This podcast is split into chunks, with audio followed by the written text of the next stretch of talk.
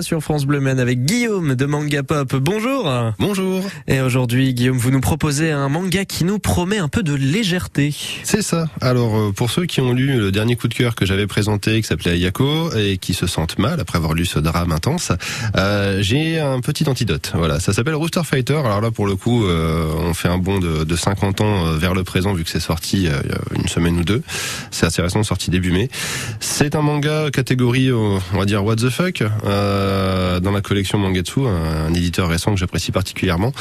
Et pour résumer, c'est un coq badass qui casse du monstre géant.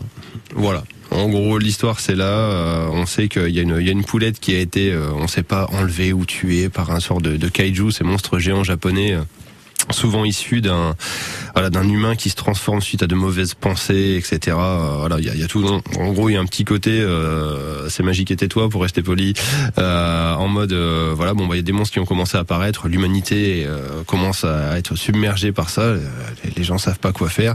Et au milieu de tout ça un, un, un fier coq va, va, se dresser contre ces monstres parce qu'il est à la recherche de vengeance par rapport à ces monstres vu qu'il y a voilà, une, une, une, jeune poulette qui a été qui a été attaqué par un de ces monstres et lui il comment dire faut pas chercher de logique. Voilà, c'est faut on pose son cerveau, on lit ça, on se régale. Le trait de dessin est magnifique, les expressions euh, de visage, si je puis dire, du coq sont magiques. Euh, J'ai lu une interview de l'auteur récemment qui expliquait que comme un coq n'a pas de bras, c'est un peu compliqué pour lui pour transmettre des émotions. Il a travaillé pendant très longtemps euh, sur le regard du coq pour vraiment faire passer tout le message à l'intérieur.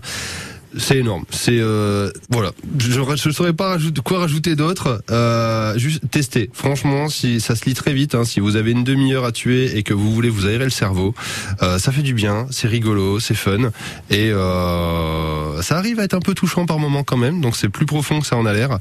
Bon, si je vous dis qu'à un moment il y a un combat entre le coq et une tortue de mer, voilà, j'irai pas plus loin. Mais euh, voilà, ça s'appelle Rooster Fighter. Hashtag coq de combat. C'est euh, extrêmement drôle avec plein de, de, de petits jeu de mots rapport au, au monde aviaire.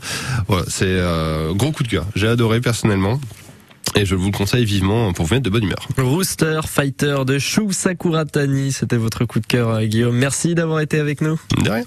Et en tout cas, on vous retrouve évidemment sur francebleu.fr pour retrouver évidemment tous les coups de cœur manga de ce week-end.